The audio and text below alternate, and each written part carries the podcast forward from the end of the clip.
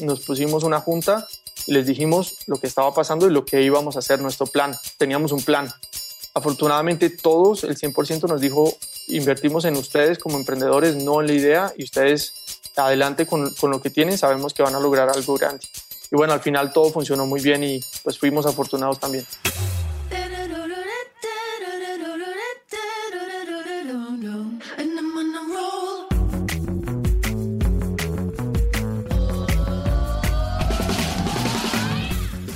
Soy Fernando Trueba y esto es True Growth, un espacio para descubrir las historias de los emprendedores, ejecutivos y deportistas más destacados de México, España y Latinoamérica.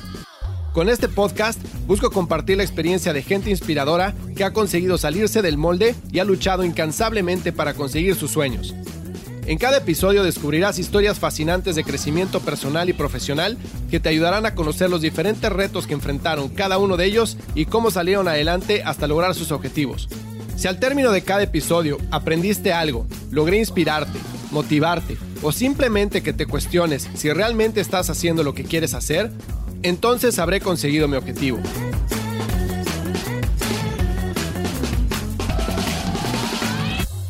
Hola y bienvenidos a un episodio más de True Growth. Hoy tengo como invitado a Mateo Jaramillo. Mateo es el CEO y cofundador de una plataforma tecnológica que se llama Heru. Y Heru lo que hace es darle servicios de tecnología y de otro tipo a trabajadores de la economía independiente, o también conocida como gig economy o economía compartida. Todos estos son los trabajadores que le dan servicio a empresas como Rappi, como Uber, como Uber Eats, como Cabify, en fin, son trabajadores que otorgan el servicio a los consumidores, sin embargo no son empleados de la empresa. Y por esta situación, los trabajadores no tienen prestaciones, no tienen acceso a servicios, no tienen acceso a seguros, no tienen acceso a créditos. Y bueno, Jero se dio cuenta de, del tamaño de oportunidad que esto representaba y del tamaño de impacto que podían tener la gente y decidieron lanzar en 2019 a través del programa Y Combinator en San Francisco. Y bueno, pues Mateo nos va a contar no solo la dificultad o las dificultades que ha enfrentado para crear su empresa, sino también nos va a contar cómo pivotearon de una idea que tenían anteriormente a convertirse en Hero, cómo fue el proceso de aplicación a Y Combinator y todo el valor que sacó de ese programa. No te puedes perder este episodio, estoy seguro que vas a encontrar muchísimo valor en él. Si no lo has hecho aún, dale seguir a True Growth en Spotify o suscribe en Apple Podcast o en cualquiera que sea la plataforma en la que nos estés escuchando. Y ve a truegrowthco.com y suscríbete a True Growth Snacks, que es nuestro newsletter. Al hacerlo recibirás consejos para implementar estrategias de crecimiento acelerado en tu negocio. Esto es True Growth. Recuerda que el verdadero crecimiento se da cuando logramos expandir nuestros propios límites. ¿Qué onda, Mateo? ¿Cómo estás? ¿Cómo va todo? Hola, Fernando. ¿Cómo estás? Muy bien, todo, todo excelente. Oye, pues muchísimas gracias por estar en el podcast. Me encanta lo que están haciendo con Jeru. Como te platicaba fuera del aire, tengo mucha experiencia en food delivery y creo que lo que están haciendo a nivel darle prestación a la gente de la economía compartida, este, para poder cuidar de su trabajo y darle cosas que no puede tener al no ser un empleado full time de una compañía, tiene muchísimo valor, no solo a nivel económico, sino humano. Entonces te felicito por todo lo que han logrado. Mil gracias, Fernando. De verdad que encantado de estar aquí en tu podcast. Soy, soy habido, eh, escuchado de varios podcasts que ya has hecho y bueno, feliz de estar aquí hombre, pues muchísimas gracias. Oye, ¿por qué no para que la gente te conozca empezamos a platicar de quién eres tú? Una breve intro de quién es Mateo Jaramillo. Perfecto. Soy de Cali, en Colombia, soy ingeniero industrial y empecé un poco mi carrera más eh, en la parte tradicional de, la industria y trabajé en, en, planta de producción en Cali, en Johnson Johnson y después pasé un poco de consultoría y finalmente tuve la oportunidad de, de lanzar Uber en Cali, en mi ciudad, fue la tercera ciudad de, en lanzar operaciones en Latinoamérica. Primero fue Ciudad de México, después Bogotá, después Cali. Esto fue en un periodo de tres meses, las, lanzaron las tres. Finales de 2012 ingresé en Uber.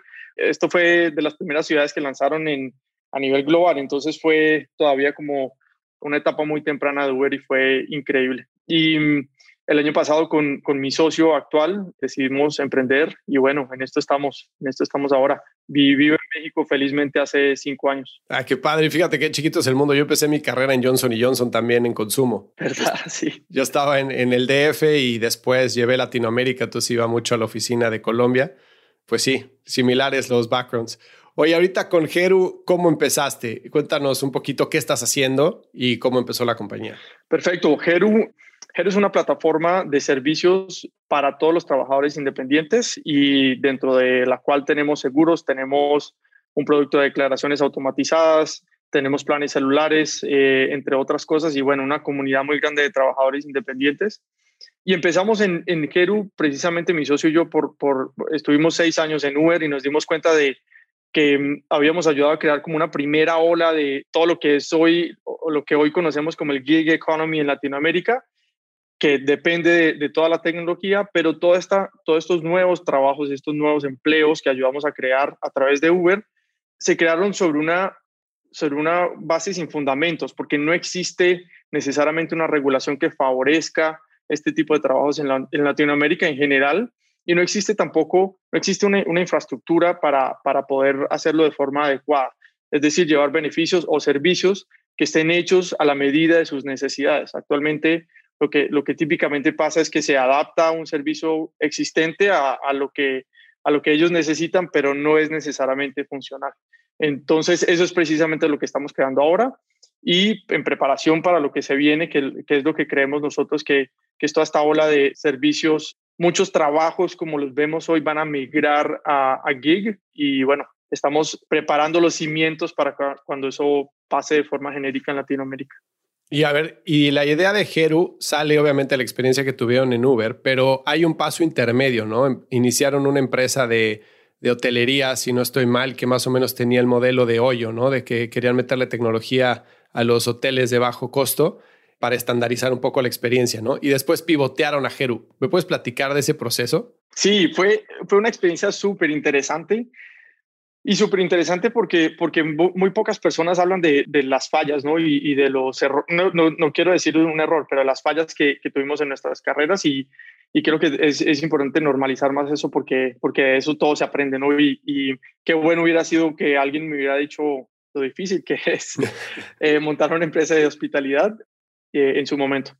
Te, te, comento, nosotros, mi socio y yo, eh, veníamos hablando de, de, montar algo cuando trabajamos en Uber hace un, buen tiempo y vimos una oportunidad muy, muy interesante en todo este tema de estandarizar la experiencia en hoteles independientes y pues ayudar a crecer su base de ocupación.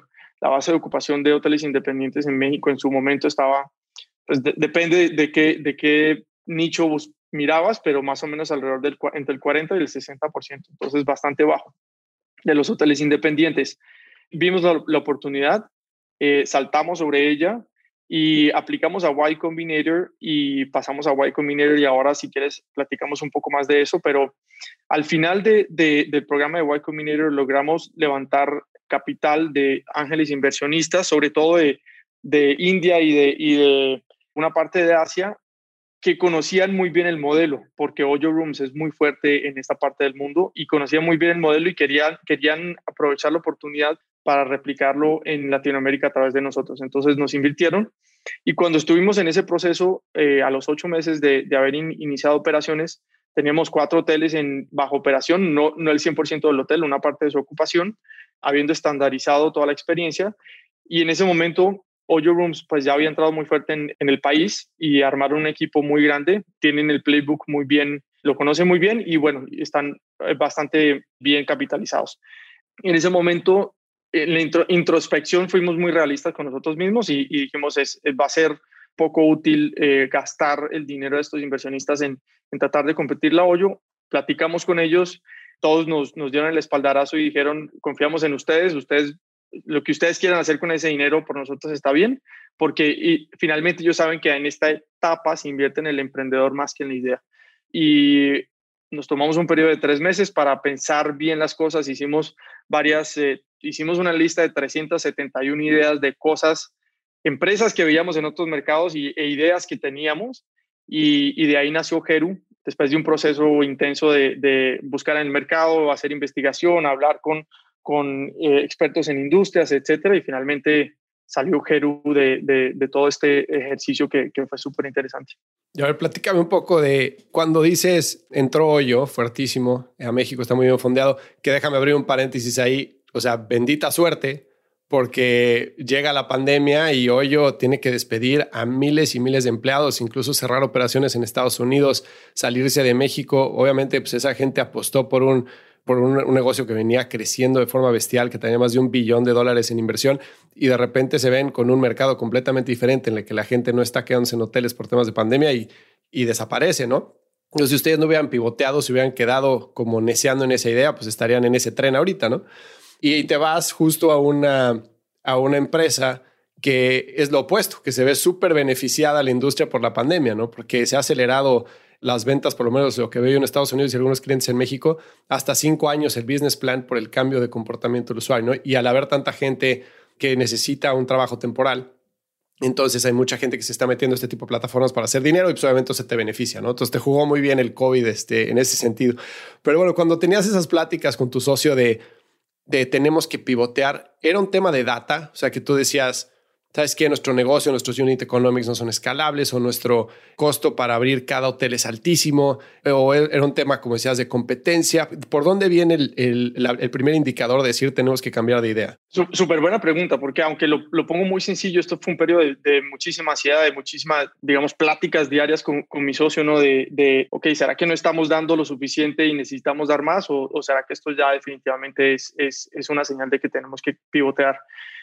Creo que viene de, tres partes. Uno es data, definitivamente. Para nosotros éramos cuatro personas en la compañía y para nosotros escalar eso significaba una inversión bastante alta porque es, un, es, eh, es demandante, ¿no? O sea, remodelar habitaciones no era una remodelación profunda, pero, pero el simple hecho de comprar camas nuevas eh, para estandarizar la experiencia significaba una inversión importante y no veíamos que los números nos estaban acompañando y para nosotros, al no venir de la industria, era difícil entender el por qué. Entonces, eso fue lo primero, esa data que, que desde muy temprano empezamos a, recolectar. Lo segundo, definitivamente competencia. Y no, no es que nos asuste la competencia porque afortunadamente haber pasado por Uber, pues eh, nos dio la oportunidad de enfrentarnos a, a regímenes de taxistas en, en, varias partes de Latinoamérica, etcétera, como procesos ya muy cimentados y se veía como competencia, pero no nos, eso no nos impidió operar. Y esa es la segunda, e, esa parte de, ser realistas de quién es el competidor y, qué tienes en la mano para enfrentarte a ese competidor. Y creo que lo tercero, que es más importante aún, es ese hunch o ese sentimiento visceral de estamos haciendo lo correcto o no estamos haciendo lo correcto. Tanto mi socio como yo venimos de la industria de, de toda esta parte operativa y más de logística y gig economy y no teníamos mucha idea de, la industria de hospitalidad y fuimos bastante ingenuos en, ingresar a la industria, pero siempre creo que el emprendedor tiene eso, ¿no? Y, y hace parte de, digamos, del chiste, ¿no? De, de ser creo que si no existiera esa ingenuidad, muchos emprendedores no empezarían lo que empiezan hoy, porque si uno conoce demasiado o sabe lo difícil que es, pues dice, no, yo no, prefiero estar tranquilo y, pues ser empleado, ¿no? Entonces, creo que eso fue ese, ese sentimiento visceral de no estamos haciendo lo que realmente nos apasiona y no estamos haciendo lo que realmente conocemos, fue lo, lo, que terminó por, por ayudarnos a tomar la decisión. Suena entonces que ustedes estaban como enamorados de la idea más que del problema, ¿no? En términos de, eh, del negocio que estaban haciendo de hospitalidad. Es correcto. Oye, cuando entras, o sea, la aplicación a Y Combinator no es cualquier cosa, o sea, es una, es una aceleradora que recibe cientos de miles de aplicaciones en cada uno de los batches. Y una de las preguntas que viene en la aplicación es, ¿por qué ustedes? ¿Y por qué, o sea, por qué ustedes ese negocio, no? ¿Y cómo van a ser diferentes ustedes de la competencia? Que a tu punto dos, que realmente no sentían que tuvieran un value proposition tan fuerte como para pelearle a la competencia en el mercado, ¿no? ¿Cómo les fue en esa aplicación? ¿Qué pusieron ahí que al final del día no resultó ser verdad? ¿O que no resultó salir como esperaban? Total, total, ¿no? Y, fue parte de, la experiencia y también de, de las lecciones aprendidas. En el momento que nosotros aplicamos a Y Combinator, Oyo Rooms no estaba en México todavía. Incluso a través de unos amigos teníamos algo de acercamiento al CEO de, de Oyo Rooms y, sabíamos que no necesariamente era parte de la estrategia. Todo cambió cuando recibieron la inversión de, de SoftBank, que fue justo en ese año, los 2.5 billones de dólares. Y, En ese momento, cuando aplicamos, no existía Oyo Rooms en Latinoamérica, entonces que, precisamente fue parte del pitch, ¿no? Ahora que nosotros queremos ser el Oyo Rooms de Latinoamérica. ¿Y por qué nosotros? Porque, porque finalmente mi socio y yo somos, somos operadores y, y sabemos operar y sabemos construir cosas desde cero y, y, eso es lo que nos emociona a nosotros. Y fue parte de, de, ese pitch. Claro, hay industrias en particular en donde sí se necesita un conocimiento muy específico. El de la hospitalidad, según mi experiencia, es uno de ellos. Saber vender sobre todo y posicionarse allá afuera es, eh, es un tema difícil y, hay, y hay, definitivamente hay gremios que ya llevan haciéndolo muchos, muchos años y, tienen conexiones con, con eventos que pasan, etcétera, que finalmente también llevan tráfico hacia, hacia sus hoteles. Y cuando levantaron dinero de estos ángeles inversionistas, me imagino que lo hacen después del demo day de Y Combinator. Me imagino también, y corrígeme si estoy mal, que gran parte de su pitch era somos de México, conocemos, eh, bueno, somos de Latinoamérica, conocemos el mercado local, ya lo hicimos para Uber, ahora lo queremos hacer para esta empresa, ¿no? Y al ser inversionistas foráneos, ese peso regional fue bastante importante en la decisión o no crees que haya sido así? Sí, es definitivamente y lo, lo pusiste muy bien. Fue parte del pitch. Ser latinoamericanos obviamente nos da, nos da algo de ventaja. No quiere decir que, que Oyurums no pueda contratar un equipo latinoamericano como efectivamente lo hizo, ¿no? Incluso muchas personas de Uber también. Yo creo que los inversionistas, al vernos a nosotros con nuestra experiencia de haber eh, levantado un negocio en Latinoamérica, porque Uber tenía eso de particular cuando lanzó eh, a nivel internacional, es que básicamente se sentía como ser un emprendedor con una tarjeta de crédito con un cupo muy, muy amplio, ¿no? Y, y lanzamos desde cero porque éramos nosotros con el equipo técnico en, en, San Francisco, pero, pero toda la operación y todo el mercadeo era, era producto de nuestro esfuerzo. Ya, te entiendo. Oye, este, ahora, ¿qué valor encontraron en Y Combinator? Obviamente, y Combinator te da este, muchísimas herramientas, procesos, te comparte experiencias con empresas que han pasado por lo mismo y te da acceso a inversionistas y te da acceso a mentores. Pues si, si volteas hacia atrás y dices, Y Combinator valió la pena, sí o no, y si sí, ¿por qué valió la pena? Y Combinator fue, fue una experiencia increíble, una experiencia increíble y, creo que lo, lo, parto en dos cosas. Uno, porque te ponen en, el mismo espacio con emprendedores de todo el mundo y no, no solamente de Estados Unidos, sino de de Asia, de, de, países europeos con los que yo nunca había, pues me había relacionado, ¿no? Y, esto fue increíble solamente conocer cuáles son las problemáticas que estos emprendedores están solucionando en sus propios mercados y también, también pues compartir las experiencias con ellos. Eso uno. Lo segundo, se crea una red de emprendedores. Ahorita hacemos parte de la red de emprendedores de, de Dubai Combinero en Latinoamérica y esa red es muy, muy estrecha y, tenemos un grupo de, bueno, ahora de Telegram, en donde compartimos muchísimas experiencias y son preguntas sencillas que parecen, parecen en su momento tontas, pero cuando uno llega a ellas, se da cuenta de lo importante que son y, y cómo esa red se apoya. Algo tan sencillo como qué abogados les ha servido a ustedes en, en México que entienda a un emprendedor. No, parece sencilla, pero, pero solamente compartir esa experiencia o contactos es súper valioso y estando allá, compartir con los, con los partners, que son, que son este grupo de personas que pertenece, a Y Combinator, que te apoya durante todo el proceso, fue increíble en el sentido de que ellos han visto tantas empresas que pueden hacer muchos paralelos al mismo, al mismo tiempo, algo que pasa, algo parecido con algunos inversionistas, que ven tantas, em, tantos emprendedores y saben cómo cometen los errores y dónde los cometen y te pueden dar hints de en qué momento lo vas a cometer o si estás yendo hacia cometer alguno de estos errores. Eso, eso creo que nos abrió muchísimo los ojos y nos permitió tomar decisiones en su debido tiempo, como incluso el pivot, para evitar pues darnos contra el suelo. Ahora, si, si me preguntas, para contestar tu pregunta concreta de si valió la pena o no, sí creo que valió la pena pero no creo que valga la pena para todo el mundo. Y uno de los ejemplos, y, digamos, mirando hacia atrás, es, soy colombiano, vivo en México hace cinco años, pero mi red, mi red de, contactos en México se limita mucho a las personas que yo conocía en Uber. Igual que Miner me ha permitido ampliar muchísimo esa red, eh, por ejemplo. Entonces también depende de cómo uno lo aproveche, ¿no? Y, y me permitió también darme a conocer ante inversionistas que eh, eventualmente terminaron invirtiendo en nosotros como Mountain Nazca, que también fue un proceso súper interesante porque ellos nos acompañaron incluso en, la parte de, la creación de, lo que es hoy Jeru. Entonces creo que, que sí es válido preguntarse porque no, no creo que valga la pena para todo el mundo. Ok. súper buenos puntos. Lo que están haciendo ahorita con Heru, entran al gig economy, entonces, como comentaste al principio, le dan prestaciones a gente que no tiene acceso a prestaciones, ¿no? Para ponerlo en términos simplistas. Sin embargo, eh, es algo que eh, es una categoría que tiene unas barreras de entrada altas porque tienes que, es una adquisición de usuarios súper fuerte, ¿no?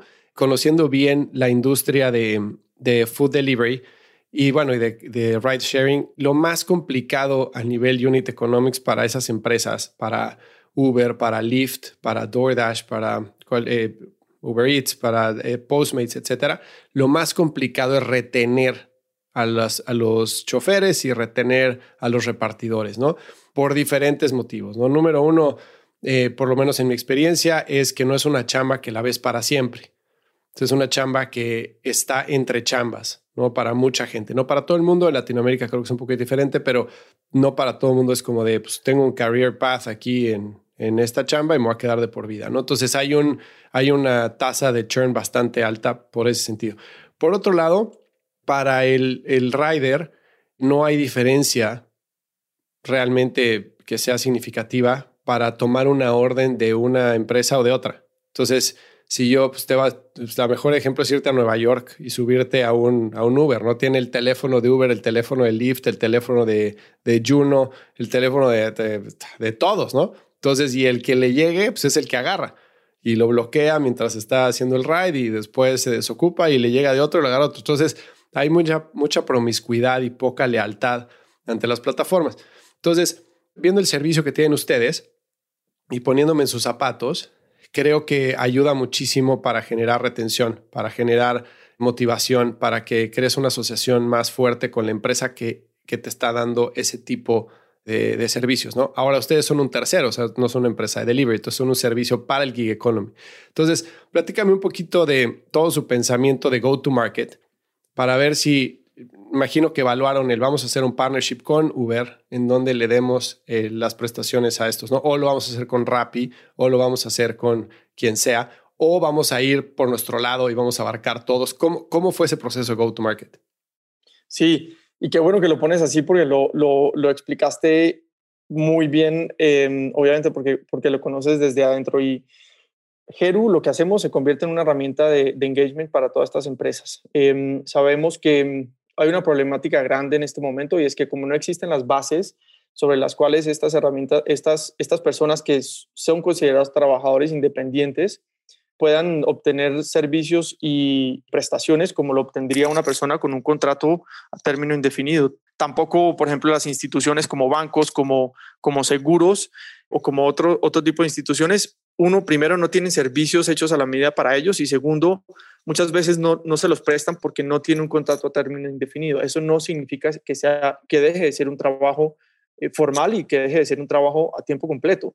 Creo que en Latinoamérica cambia un poco a como, como es en Estados Unidos. En Estados Unidos sí puede ser una chamba entre chambas. En Latinoamérica sí hay un porcentaje alto que, es, que, que, considera esto como una chamba entre chambas. Sin embargo, hay un porcentaje aún más alto que, que esto es su trabajo de tiempo completo. Incluso no tendrían, muchos no tendrían otra oportunidad y esta es su gran oportunidad. ¿no? Entonces, sí creemos que es el futuro de muchos de los trabajos como los vemos hoy en Latinoamérica y por eso Heru se quiere posicionar como el eslabón entre estas empresas de, tecnología y el trabajador independiente. Y no solamente eh, queremos atacar o queremos eh, prestarle servicios a trabajadores independientes que trabajan para estas plataformas tecnológicas, sino también a freelancers, por, ejemplo, que creemos que en un futuro muy cercano, y ya lo estamos viendo, muchas personas, eh, sobre todo las nuevas generaciones, están prefieren ser sus propios jefes, en ese sentido y que los contraten por proyectos y creemos que hacia allá está migrando muchas, muchas de las industrias, industrias incluso de desarrollo, industrias creativas o de diseño, muchas están migrando hacia allá. Y queremos preparar y cimentar todo, todos estos servicios y prestaciones para servir a esa comunidad, no solamente de, gig economy workers como los conocemos hoy, sino freelancers también como, como el shift que está pasando ahora.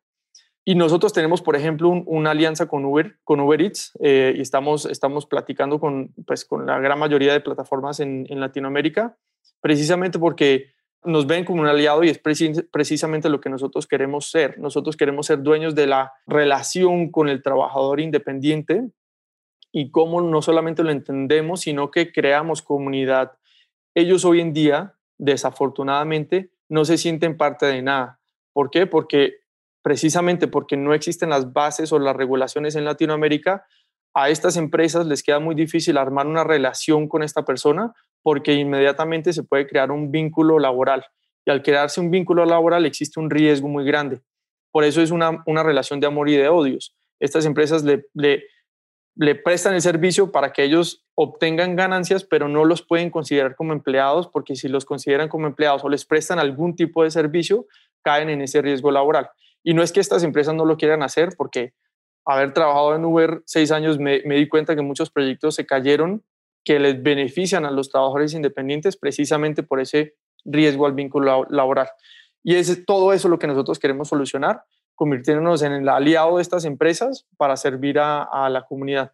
Y solamente para finalizar esta parte de la comunidad, creemos que es lo más importante de, todo esto que estamos construyendo, porque estamos construyendo una comunidad, ya tenemos más de 20 mil usuarios en la comunidad y hacerlos parte de toda la conversación, eh, darles espacios en donde se puedan expresar de forma organizada, más como para, para tener conocimiento de, de cuáles son los cambios que están pasando. Por ejemplo, en México el año pasado hubo un cambio en la regulación. En junio del, 2020 cambió la regulación y todas las personas que prestan un servicio para alguna plataforma tecnológica tienen que presentar su declaración mensual porque estas em, compañías ya les hacen la retención. Nosotros creamos un producto para automatizar toda esa declaración mensual, pero al principio desarrollamos el producto fue porque nos sentamos con ellos, hicimos un, un live con ellos y les preguntamos, ¿conocen sobre la regulación? ¿Necesitan más información? Y definitivamente todos decían, nos, nos empezaron a pedir si nosotros les hacíamos la, la declaración por ellos. Y, ahí fue donde creamos el producto. Entonces,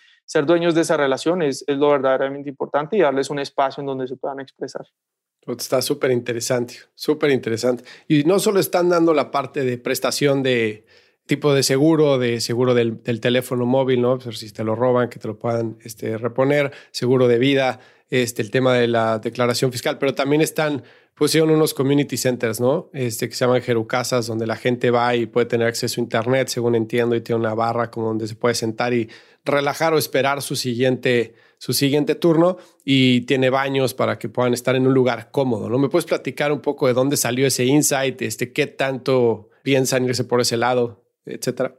Sí, el, el insight es súper interesante y mm, incluso la Jerucasas fue el primer producto que sacamos. ¿Por qué? Porque sabíamos, de nuevo volviendo al punto de la comunidad, sabíamos que hacerlo sentir parte de algo es, era lo realmente importante. Y dentro de Uber, estando en Uber, hicimos una encuesta alguna vez para entender por qué no muchas mujeres se volvían conductores de, de la plataforma. Y hay dos em, motivos principales. El primero es obviamente seguridad. Desafortunadamente en Latinoamérica es, es así. Y lo segundo es que no tienen acceso a baños. Y mm, digamos que desde un punto de vista muy machista, nunca nos sentamos a entender, ok, es, es, diferente el, uso del baño para la mujer como, que, como lo es para el hombre. Entonces, después estando en Jero, dijimos, ok, estos, estos sitios en donde les podemos dar un, un espacio en donde se sientan safe, en donde se sientan eh, seguros en la ciudad, va a ser muy importante pasa, hay un fenómeno sobre todo con los repartidores, no, no, tanto con los conductores, y es que muchos de los repartidores viven en las periferias de las ciudades, de los centros grandes de las ciudades, como pasa en Ciudad de México, gran parte de ellos viven en el Estado de México y vienen a la Ciudad de México a trabajar. Y no tienen necesariamente un, un sitio seguro, y seguro puede ser un espacio en donde ellos puedan estar, en donde tengan acceso a baños, los tenemos en las Jerucasas, en donde tengan un acceso a Wi-Fi, en donde tengan un techo en donde cubrirse cuando llueve, o del sol, en donde tengan una barra donde pueden cargar sus celulares, donde tengan herramientas que también tenemos para arreglar sus bicis y motos, no los tienen y precisamente el sentimiento que queremos crear es como si fuera como cuando tú viajas al exterior, casi siempre lo que hace uno es que busca un Starbucks porque sabe que hay baño, hay buen café y hay wifi. Ese es el sentimiento que queremos crear. Y de esa comunidad que creamos en las Jerucasas empezamos a platicar con, con nuestros usuarios y desde ahí nacieron muchos de los productos que tenemos hoy en día. Uno de ellos, el, el, producto de declaraciones, que, que, ha sido, el crecimiento ha sido increíble. Y nace de, de, tener, construir esa relación y platicar con ellos y entender cuáles son sus necesidades. Entonces ha sido una herramienta muy buena para, para eso. Ahora estamos muy enfocados en, en crecer la comunidad. entendemos que escalar un producto físico es difícil, tiene, tiene sus retos operacionales del día a día, pero creemos que es, que es parte de, de, esta estrategia que queremos hacer de, enfocarnos en la comunidad. No sabemos, ah, para serte 100% honesto, cómo se ve esto una vez nos empecemos a internacionalizar, eh, a irnos a Brasil, a Colombia, etcétera pero sin duda creemos que es parte pues, del pilar de, de construir una comunidad. Lo que me encanta es que para las Jerucasas, lo, eh, cuando empezaron, lo hicieron como si estuvieran empezando una nueva empresa, ¿no? Como con un MVP. Y creo que empezaron con un food truck, ¿no? Para ver qué tal jalaba y que fuera móvil, etcétera. Y cuando empezó a agarrar, entonces dijeron, bueno, si va por ahí, vamos a empezar con las Jerucasas, ¿no? Sí, empezamos con un food truck y, y mm, dijimos, ok, necesitamos hacer algo práctico, sencillo y rápido. Y, hicimos un food truck, lo convertimos y nos fuimos, mi socio y yo, conduciendo el camión y nos fuimos a diferentes partes de la ciudad. Abríamos el truck, les decíamos, ahí tienen un baño, aquí tienen cargadores, úsenlo. Ahí tenemos un Wi-Fi, compramos un Wi-Fi móvil y úsenlo. Y nos, nos estacionamos en los lugares que ya empezamos a identificar que eran los sitios de, que frecuentaban. Y fue muy interesante porque empezaron a, confiar en nosotros. Muchos decían, no, no puedo creer que, que están haciendo esto y fue así como empezamos a construir esa relación de confianza que es muy importante para ellos, eh, porque sienten que nadie, nadie se ha preocupado en ese sentido por ellos. De nuevo, no quiero decir que estas plataformas no tengan la intención, pero desafortunadamente por cómo es la regulación, pues, pues ah, tienen que mantener una distancia. Y eso nos dio, nos dio el, impulso para, para crear el resto de Heru. Ya, fíjate que eh, ahorita que mencionabas la relación que existe entre trabajador de la economía compartida con la empresa, para la empresa es dificilísimo, dificilísimo, porque estás ofreciendo un servicio que tú no puedes controlar, ¿no? Entonces, por más capacitación que quieras dar, por más sistema de rating que quieras poner para que la gente pues dé un buen servicio, llegue a tiempo, tenga el coche limpio, entregue la comida en orden, llegue la comida caliente, de los updates, por más que quieras automatizar todo eso, al final del día estás pidiendo prestada una cadena de suministro que tú no puedes controlar y que en el momento en que quieres controlar, la ley te empuja hacia afuera y te dice, no puedes controlarlos porque no son tus trabajadores, ¿no? Entonces no les puedes decir que utilicen la camisa a fuerza o que utilicen la bolsa para entregar la comida a fuerza que tenga la marca de con quien están utilizando, ¿no? Entonces muchísimas veces llega el cuate Rappi vestido de Uber Eats o el de Uber Eats vestido de Rappi, es, y así pasa en todo el mundo, ¿no? Entonces la regulación eh, sí te pone muchísimas barreras para poder entrar y como compañía es complicadísimo. Ahora, como prestador de servicios, pues tienes el beneficio de la libertad y de poder trabajar cuando tú quieras, etcétera. Pero al final del día, pues te ves justo en esa problemática de, pues ahí estoy yo solo, o sea, no hay nadie que me apoye, no tengo este, un departamento de recursos humanos, este, no tengo prestaciones, ¿no? Entonces creo que están solucionando un problema gigantesco que está eh, súper, súper interesante y coincido contigo que el gig economy solamente va a crecer. El tema de freelancing, creo que hay un exceso de capacidad en muchísimos profesionistas que si una empresa les paga X, Y salario, pues qué tal si ellos estuvieran trabajando realmente al 100% y trabajan para tres empresas en vez de para una, ¿no? Y podrían tener pues ese X, Y salario por tres, porque el conocimiento lo tiene y la necesidad hay. Entonces creo que va a venir un cambio bestial con la pandemia de gente que se va a independizar, de gente que se va a especializar en, en muchísimos, muchísimos temas en marketing, que es de lo que sé yo, y de business development, pues ya cada vez es más especializado, ¿no? El tema de SEO, el tema de UX, UI, growth hacking, etcétera. Pues ya no es tan fácil contratar a una persona que quiera tirarse una carrera de 20 años en una empresa, ¿no? Entonces creo que están solucionando un problema gigante. Muchísimas felicidades por lo que han logrado. Oye, y deja preguntarte algo, eh, o antes hacerte un comentario. En Estados Unidos, por ejemplo, DoorDash, eh, Favor Delivery, eh, Postmates, todas esas empresas sí dan algunas prestaciones a, a los trabajadores, como por ejemplo seguro de autos, ¿no? por accidente. Si estás trabajando en una orden, desde que tomas la orden hasta que la entrega, estás cubierto por gastos mayores de, por este, un accidente, ¿no? Este end-to-end que le dicen en Estados Unidos. O, por ejemplo, te dan prestaciones a nivel financiero. Entonces, eh, no sé cómo sea en Latinoamérica, ahorita me platicas, pero el cobrar la lana para el trabajador de la economía compartida es súper complicado porque normalmente le pagan por semana o le pagan por cada 15 días. Entonces, tú ya trabajaste, y estás esperando a que te paguen a la semana a los 15 días. Entonces, estas empresas, algunos ofrecen un servicio que se llama Instant Pay, entonces puedes sacar tú el dinero. No tiene un fee, ¿no? Te cobran un fee por utilizarlo. Si eres una persona que, que, que, entregas muchísimas órdenes, pues te quitan el fee. Entonces puedes accesar a tu dinero más rápido, ¿no? Y otros dan este, también muchísima capacitación en términos de educación. Entonces, como de aprende de estos temas, ¿no? O sea, está bien que estés en esta chamba entre chambas, pero pues puedes al mismo tiempo tener acceso a, yo que sé, a Coursera o cualquiera de esas plataformas con una licencia prepagada para que puedas seguirte capacitando, ¿no? Pero lo ofrece la empresa porque la ley lo permite bajo ciertos lineamientos. Ahora, eso se ha convertido, cuando el primero que lo sacó, pues obviamente todos los runners o los dashers o como les quieras llamar, pues se iban para esa plataforma. Pero después lo sacó otro y lo sacó otro, y entonces ya se volvió a la expectativa. Entonces ahora ya todo el mundo lo tiene, ya no es diferenciación.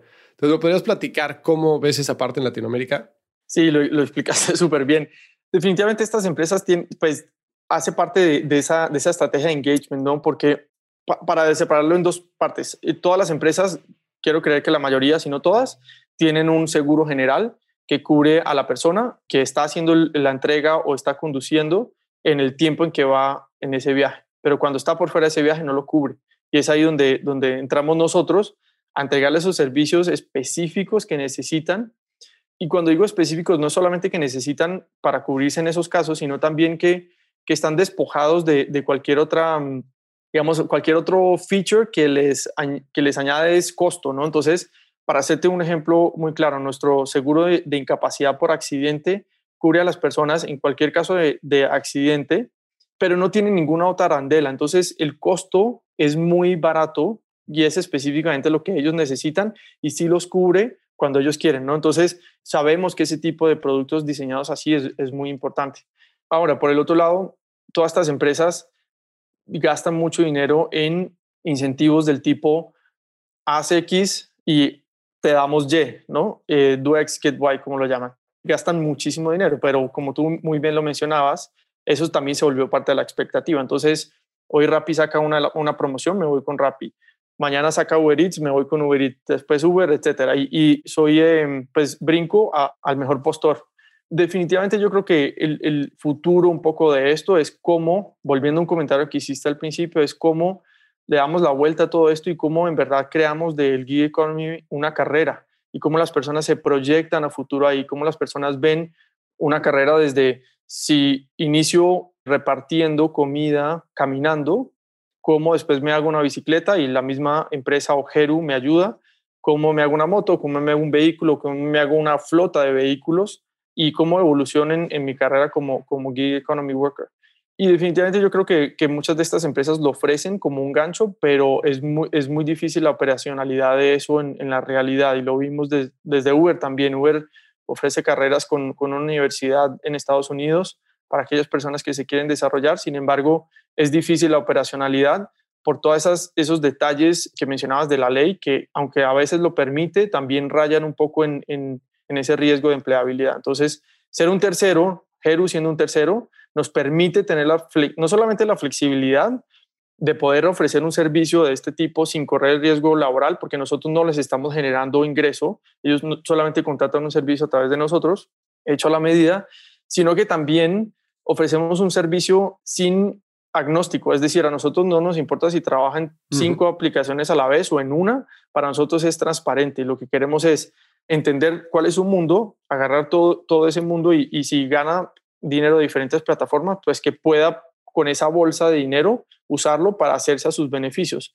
Uber solamente le da beneficios de este tipo a la persona que trabaja 100% con ellos, ¿no? Y, y gana cierto eh, dinero, está a cierto punto en, la escala de, de, lealtad. Y lo mismo hace Rappi, ¿no? Entonces, para nosotros es cómo, cómo democratizamos un poco eso y cómo entendemos que estas personas trabajan para más de una aplicación y les podemos ofrecer servicios que, que hagan sentido según esa realidad de ellos, ¿no? Y ahora ese punto de Uber lo hace también por su lado. Ustedes son agnósticos. Me imagino que para su plan de negocios y su estrategia de go-to-market, si quieres reducir tus unit economics en el costo de adquisición, pues haces un partnership, ¿no? Ya sea con Rappi o con Uber y le dices, oye, quiero tener acceso a tu base y quiero que recomiendes que tus riders pues tengan este servicio y este es el beneficio para ti. Y sería una venta muy fácil de hacer, pero me imagino que también teniendo tan pocas opciones en el mercado, sería muy fácil que alguna de estas empresas te diría, sí, te doy acceso, pero me lo das exclusivo, ¿no? Que no ningún otro competidor lo pueda tener. ¿Se toparon con algún tipo de situación de ese estilo? Sí, nos hemos topado con esa, con esa situación para nosotros no es viable por, por eso, ¿no? Porque, porque no es la realidad del repartidor y, y la realidad del repartidor es que reparte para muchas aplicaciones y, es importante entender eso para nosotros. Sí nos hemos topado con esa situación, sin embargo, también entendemos la necesidad de estas empresas de, de empezar a prestar los servicios, este tipo de beneficios a, sus, a, sus, eh, a las personas que les prestan servicio y hemos avanzado mucho en las, en las conversaciones. Como te digo, estamos trabajando ya en este momento con Uber Eats. Ha sido una experiencia maravillosa, creo yo, de, de ambas partes porque, porque hemos logrado entender cuáles son esos ese tipo de beneficios que se le puede entregar al trabajador, además de dinero, que, que genera una relación mucho más cercana y una, un engagement mucho más eh, profundo, ¿no? Oye, ¿y qué tal? O sea, ¿qué ha sido la situación más complicada con la que te has topado desde que empezaron? Buena pregunta. Eh, yo creo que, que, el tema operativo físico, las erucasas, es un reto muy, muy importante. Porque en el mundo físico siempre, siempre ocurren cosas y, y, y es algo que, aunque sabemos que es pilar de construir una comunidad, nos quita muchísima atención. Y para nosotros saber cómo operarlo de forma correcta y poder eh, generar un modelo que sea escalable ha sido yo creo que uno de los retos más importantes. Y por otro lado, que es resultado de esto, es empezar a pensar cómo llevamos esa, esa comunidad que pasa de forma orgánica en las Jerucasas. Y para darte un ejemplo, pasan dos cosas muy interesantes algunas veces algunos repartidores no tienen con qué comer literal en ese día en particular, ya sea porque ese día no, tuvieron ningún servicio en cash, en efectivo, y todo lo tienen en créditos a su favor en las plataformas, pero todavía no, les han pagado y no tienen efectivo para comprarse su comida. Estas personas, sus compañeros, lo que hacen es que hacen una vaca y se compran tacos para todos, ¿no? Y, y, ha sido maravillosa esa experiencia ver qué pasa en las jerucasas o hay algunos que tienen conocimientos de mecánica, entonces se les vara la moto, van a una jerucasa y siempre hay un, un jerupal que les ayuda, un, un socio que, que, les ayuda porque sabe mecánica, ¿no? Entonces, ¿cómo llevamos esa, toda esa, esa, mm, esa dinámica al mundo online y cómo lo trasladamos a nuestra aplicación? Es ahora yo creo que el reto más grande que tenemos es llevar esa comunidad offline a la comunidad online y permitirles tener ese espacio que pasen de ese tipo de dinámicas parecidas, pero en el mundo digital. Ok, ¿y han pensado en, en hacer un approach como de quién tiene excess capacity en el mercado que tenga real estate, ¿no? Con los baños, con el lugar para descansar, que no nos pertenezca a nosotros la propiedad, que necesariamente tengamos que rentarlo o comprarla y que pues a cambio de algún tipo de beneficio económico o de tráfico hacia su restaurante, club, como le quieras llamar, pueda convertirse en una red de, de Jeru, casas certificadas, digamos, en las horas en las que no tienen clientela? Súper buen punto. Se nos ha pasado por la cabeza. Ahora que los mencionas, obviamente es mucho más evidente en pandemia porque, pues desafortunadamente, muchas, muchos sitios físicos han tenido que cerrar y eso nos da capacidad a nosotros para abrir los nuestros. Pero te cuento una, una triste realidad de, de, todo el tema de, de gig economy. Es, nosotros todos los usamos en el día a día, hablando particularmente de, de um, servicios de vehículos, ¿no? De llevarnos un punto A a un punto B, pero también de comida y todos los usamos por lo menos una vez a la semana y se ha convertido parte de, nuestra vida, pero nos molesta verlos en la calle. Y esto nos, pasa, nos pasó mucho, desafortunadamente, es una triste realidad de Latinoamérica que nos encanta y, somos spoiled en ese sentido, pero cuando salimos a los andenes no nos gusta verlos en los andenes y en los parques no nos gusta verlos en los parques y a los repartidores particularmente y, y pues se ha convertido en, en, una problemática desafortunada porque no debería serlo así. Y eso se vuelve entonces un reto para cuando nos acercamos a estos sitios y les decimos lo que vamos a hacer. Hemos encontrado una forma de hacerlo a través de estacionamientos y ubicamos nuestros sitios físicos que son unos pequeños contenedores en los estacionamientos públicos al aire libre abiertos y nos ha funcionado muy bien. Pero sí es un reto, es un reto importante. Ya te entiendo. Oye, hablando de otro reto, tú trabajaste en Consumer Goods y después este, saltas a, Uber, obviamente agarras experiencia en tecnología, que son dos negocios sumamente diferentes, ¿no? Johnson y Johnson y Uber, y después te vas a emprender, eres CEO por primera vez, entras a Y Combinator y empiezas a levantar dinero. Cuéntame cómo ha sido el reto de ser CEO por primera vez, de levantar dinero por primera vez, que es un proceso de lo más estresante que yo en lo personal he vivido. ¿Cómo fue ese proceso para ti y cómo lograron levantar 1.7 millones de dólares en capital semilla? Es un proceso muy, muy, muy difícil em, y es un proceso que aprendimos eh, pues dándonos contra las paredes eh, y encontrándonos, encontrando nuestras debilidades en, el proceso también. Apenas pasamos de Y Combinator, hablamos con más de 140 inversionistas, entre ángeles inversionistas y, fondos de inversión. recibimos muchos nos y yo creo que esa fue la primera lección, ¿no? Como aprender a estar conforme con recibir un no. Y un no no significa en realidad nada personal. Uno no significa que no sea capaz, uno no significa que la idea no vale, uno no significa, es eso, a, no tomarnos las, las, cosas personales. Esa fue la primera lección y un poco a, verlo como, como eso, ¿no? Es eventualmente va a llegar el sí.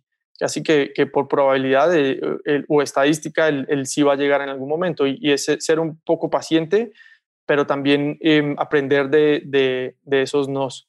Esa fue la primera lección y la segunda lección creo que va mucho por el lado de tener confianza en, uno mismo y, saber cuáles son las debilidades, cuáles son las fortalezas y cómo también eh, vender la historia hace parte de todo, todo este proceso de levantamiento de capital.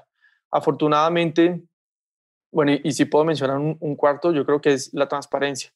Para nosotros la transparencia ha sido gran parte de, de todo este proceso y para contarte una historia interesante, con el inversionista más grande de nosotros, que es Mountain Nazca.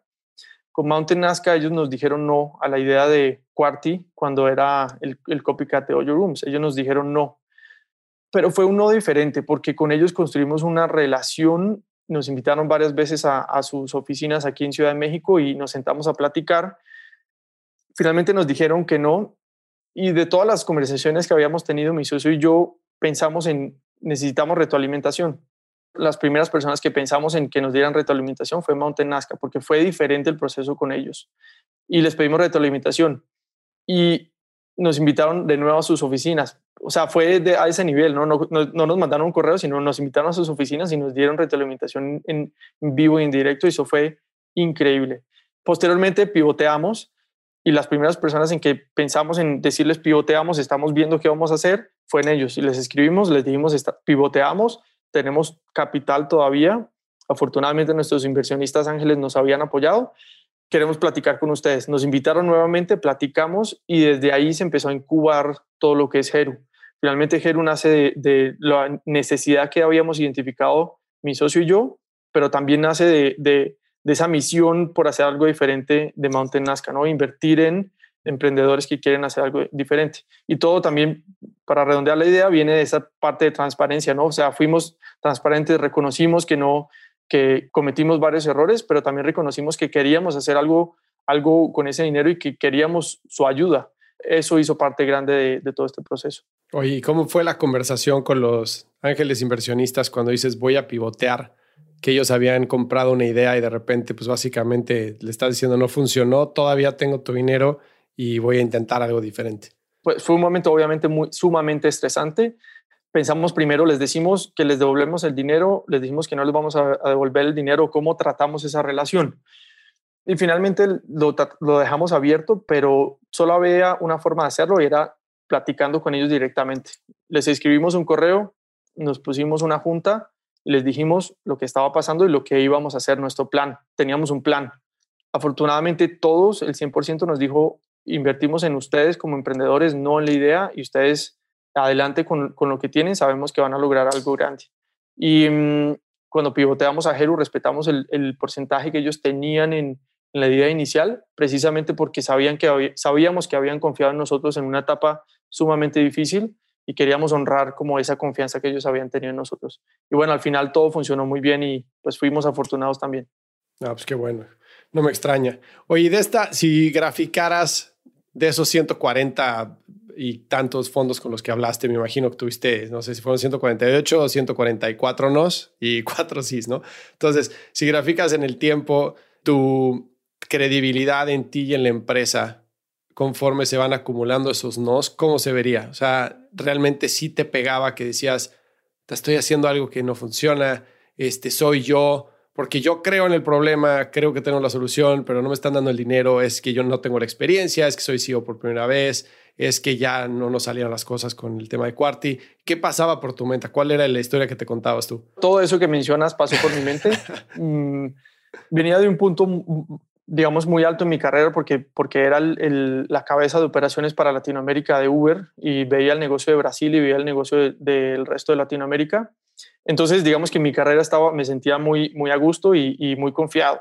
A pasar a un, a un, mundo en donde éramos mi socio y yo, estábamos levantando dinero por primera vez, empezamos a recibir los nos y definitivamente hasta el no número 139 me sentía demasiado, demasiado incómodo y me lo tomaba personal. Platicaba mucho con, con mi esposa, ella también es emprendedora, ella tiene una, una, marca de joyas en Colombia y bueno, eso afortunadamente me dio, me dio un poco de valor hasta que aprendí a ver la relación también más como necesito tu ayuda, es más como esta es una oportunidad de sentarme con Fernando, conocer a Fernando también y a entender el cómo ve el negocio y a, y a entender su experiencia y creo que ese fue el momento en donde cambió la relación. Mi confianza ya cambió a también, también quiero conocer de Fernando y saber qué piensa y hacerle preguntas interesantes para conocer qué conoce Fernando que no conozco yo, ¿no? Y ahí fue donde cambió la relación y donde empezamos a, recibir los SIS y ya desde que uno empieza a recibir esos primeros SIS, la confianza cambia y el número de SIS que uno recibe em, también se incrementa. Es también parte del entrenamiento de un VC de poder oler esa inseguridad del, emprendedor que está al frente y saber si el emprendedor está convencido y no solamente si está convencido, si es, sino que de la idea, sino de si es capaz de ejecutar esa idea a una escala global, ¿no? Eso es, eso es un poco lo que ellos ya conocen muy bien. Claro. ¿Y cuál fue el peor no que recibiste? El más nasty. Yo te cuento luego el mío. Yo creo que, sí, me, me acuerdo uno de una persona que me hizo caminar al, centro financiero de San Francisco, em, pasar por varios filtros de seguridad hasta llegar a su, oficina muy fancy en el centro financiero de San Francisco. Y fue muy, un poco apático en, en, como su forma de interactuar, ¿no? Afortunadamente, el resto fue muy amable, pero esta persona en particular fue, fue sumamente apática y, desde el principio me di cuenta que no le gustaba la idea, entonces ya no sabía por qué me había invitado, no, no sabía si era más como la forma, si, él estaba ahí solamente por gusto para, para él sentirse bien haciéndome sentir mal. Y entonces desde el principio fue súper incómoda la, la, conversación y ya creo que desde el saludo empieza todo, ¿no? Y desde el saludo yo ya me puse nervioso y ya todo de ahí para, para adelante todo fue, fue una catástrofe. Para mí este fue New Enterprise Associates ahí en Sand Hill Road en, en Palo Alto. Este, me citan a las 2 de la tarde, ¿no? Entonces llego a una 55, me registro en la, ahí en la entrada, me dicen, pasa a la sala de juntas, ahorita viene el partner, ¿no? Entonces estoy esperando ahí, a las dos y cuarto llegó él, 15 minutos después, y a las 2.18 estaba yo en mi coche de regreso. No. Llega, este, iba a sacar yo mi presentación, le iba a contar qué es lo que estábamos haciendo, etcétera, y nada más, eh, ni siquiera me dio la mano, se eh, parado, ni siquiera se sentó, me dijo, ¿qué están haciendo? Y entonces le dije lo que estábamos haciendo. Me dice, no me interesa, gracias por tu tiempo. Y yo así, puta madre. o sea, me fui a mi coche, le hablé a mis socios, le dije, voy a tener la peor experiencia del mundo. Esto es, es horrible. Aparte ya llevamos como treinta y tantos no, o sea, ya me había echado San Hill Road, o sea, de ida y de vuelta a todas las oficinas. Nunca me había tocado una experiencia así, pero esa fue la peor. Y eso que iba yo recomendado por el CEO de eBay, que nos había conseguido la, este, yo trabajaba en eBay antes de empezar mi negocio y tenía una relación con él y nos había recomendado con él. O sea, me había mandado muy recomendado de, oye, recibe a Fernando, es muy bueno en lo que hace, no sé qué, bla, bla, bla. Y, o sea, fueron dos minutos y estaba de mi coche de regreso, o sea, me paré a llorar, o sea, a llorar. O sea, le hablé a mi esposa, le dije, es una mierda, o sea, yo no quiero vivir esto. Es la peor experiencia, es la peor experiencia. Eh, afortunadamente, también uno da con, con muy buenos eh, inversionistas en el camino y, y eso le, le, trae uno el ánimo de, de, nuevo a la vida, ¿no? Y entonces es súper interesante esa experiencia. Ahorita que, que mencionabas, le hablaba a mis socios, creo que no, no, no hemos platicado de eso, pero creo que tener socios en el proceso es súper, sí, súper importante y, y, de verdad admiro mucho a los emprendedores que son emprendedores solos.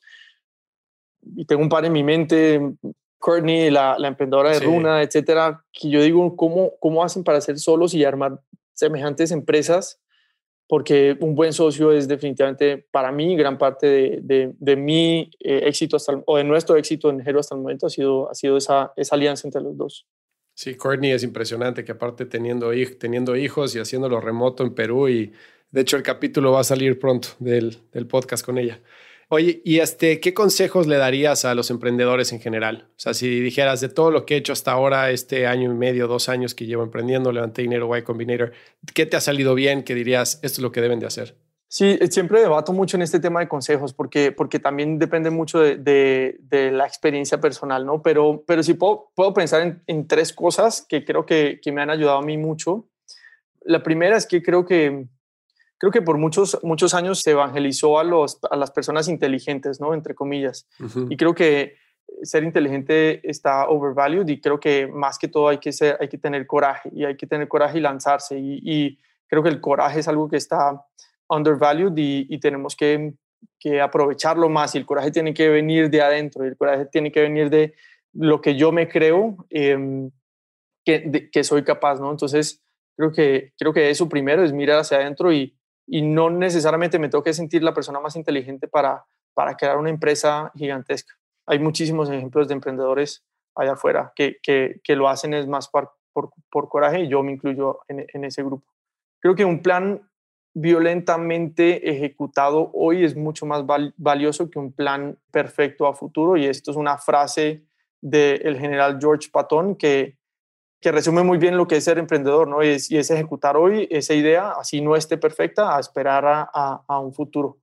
Y creo que la última parte que, que me acompaña siempre es, es, la suerte. Creo que la suerte ha sido gran parte de, de, lo que nosotros hemos logrado, pero la suerte no viene, no favorece sino a las personas que están preparadas y para eso hay que prepararse mentalmente, hay que prepararse emocionalmente, porque sí es un roller coaster de, emociones, ¿no? Es, es eh, un subir y bajar en emociones y, hay que estar preparado para eso. Ok, buenísimo.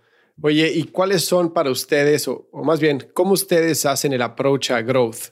A lo que me refiero es que todas las startups o la mayoría de las startups que están en la etapa en la que están ustedes tienen cierto tipo de acercamiento o de, de pensamiento de crecimiento, ¿no? Crecimiento acelerado. Eh, hay algunas que hacen growth hacking, hay otras que hacen growth marketing, entendiendo muy bien su funnel, cómo funciona, cómo optimizan. Hay otras que piensan en términos de, maximización de, business development.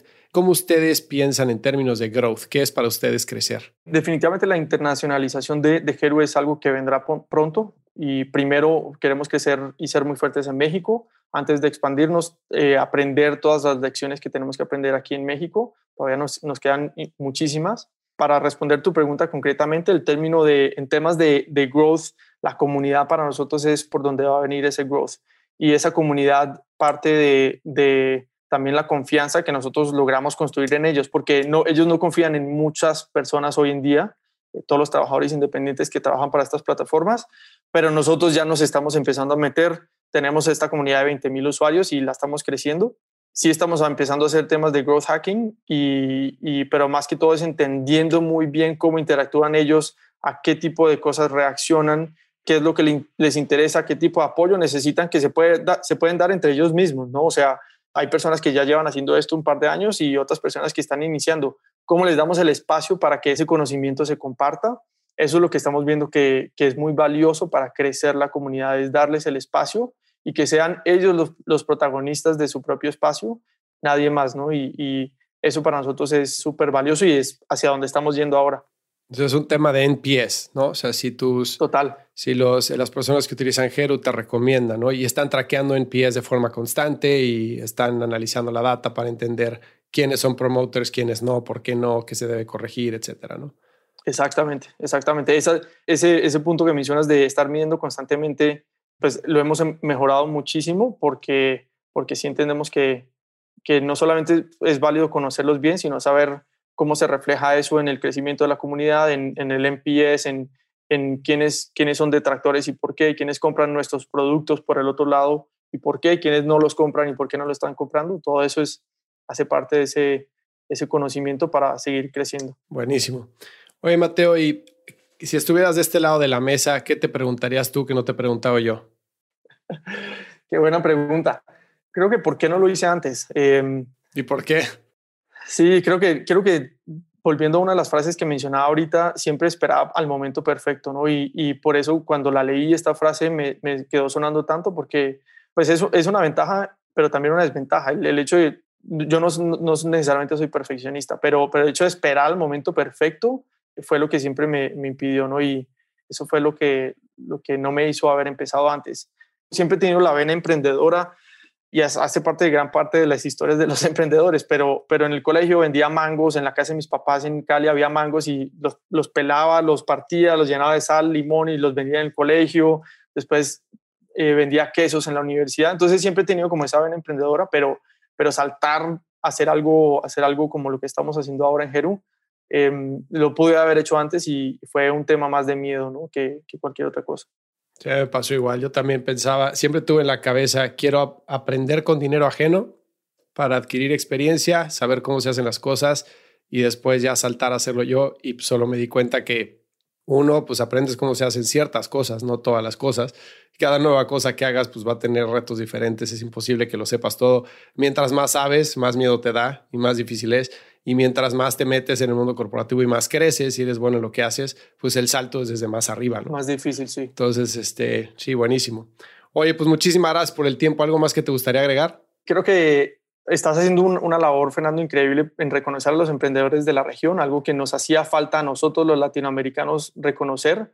Haber pasado por Y Combinator me di cuenta que empresas como Rappi han, han roto todas esas paradigmas, paradigmas que existen de allá afuera hacia nosotros y de nosotros mismos a nosotros mismos. Entonces, compartir las ideas de los emprendedores, compartir las historias de los emprendedores, pues estás, estás moviendo todo ese ecosistema y, y pues nada, más, más que comentario es agradecerte por, por esta labor porque es muy importante y haber pasado por Y Combinator me abrió los ojos a la labor que ha hecho empresas como Rappi, Platzi, etcétera, en la, en la región, ahora las mexicanas que están pisando súper fuerte en mover el ecosistema y en que exista confianza de otros, de inversionistas grandes en invertir en la región y pues caso más transparente es el de SoftBank, ¿no? que ya armó un, un fondo para la región.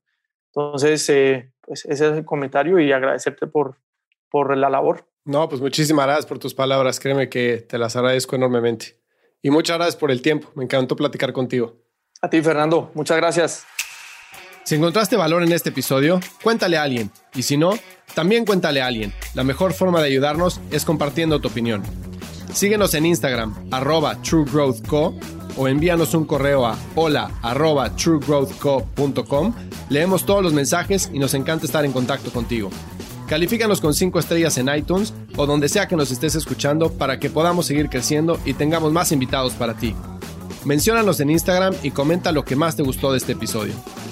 Puedes encontrar las notas y referencias mencionadas en este episodio en truegrowthco.com diagonal podcast.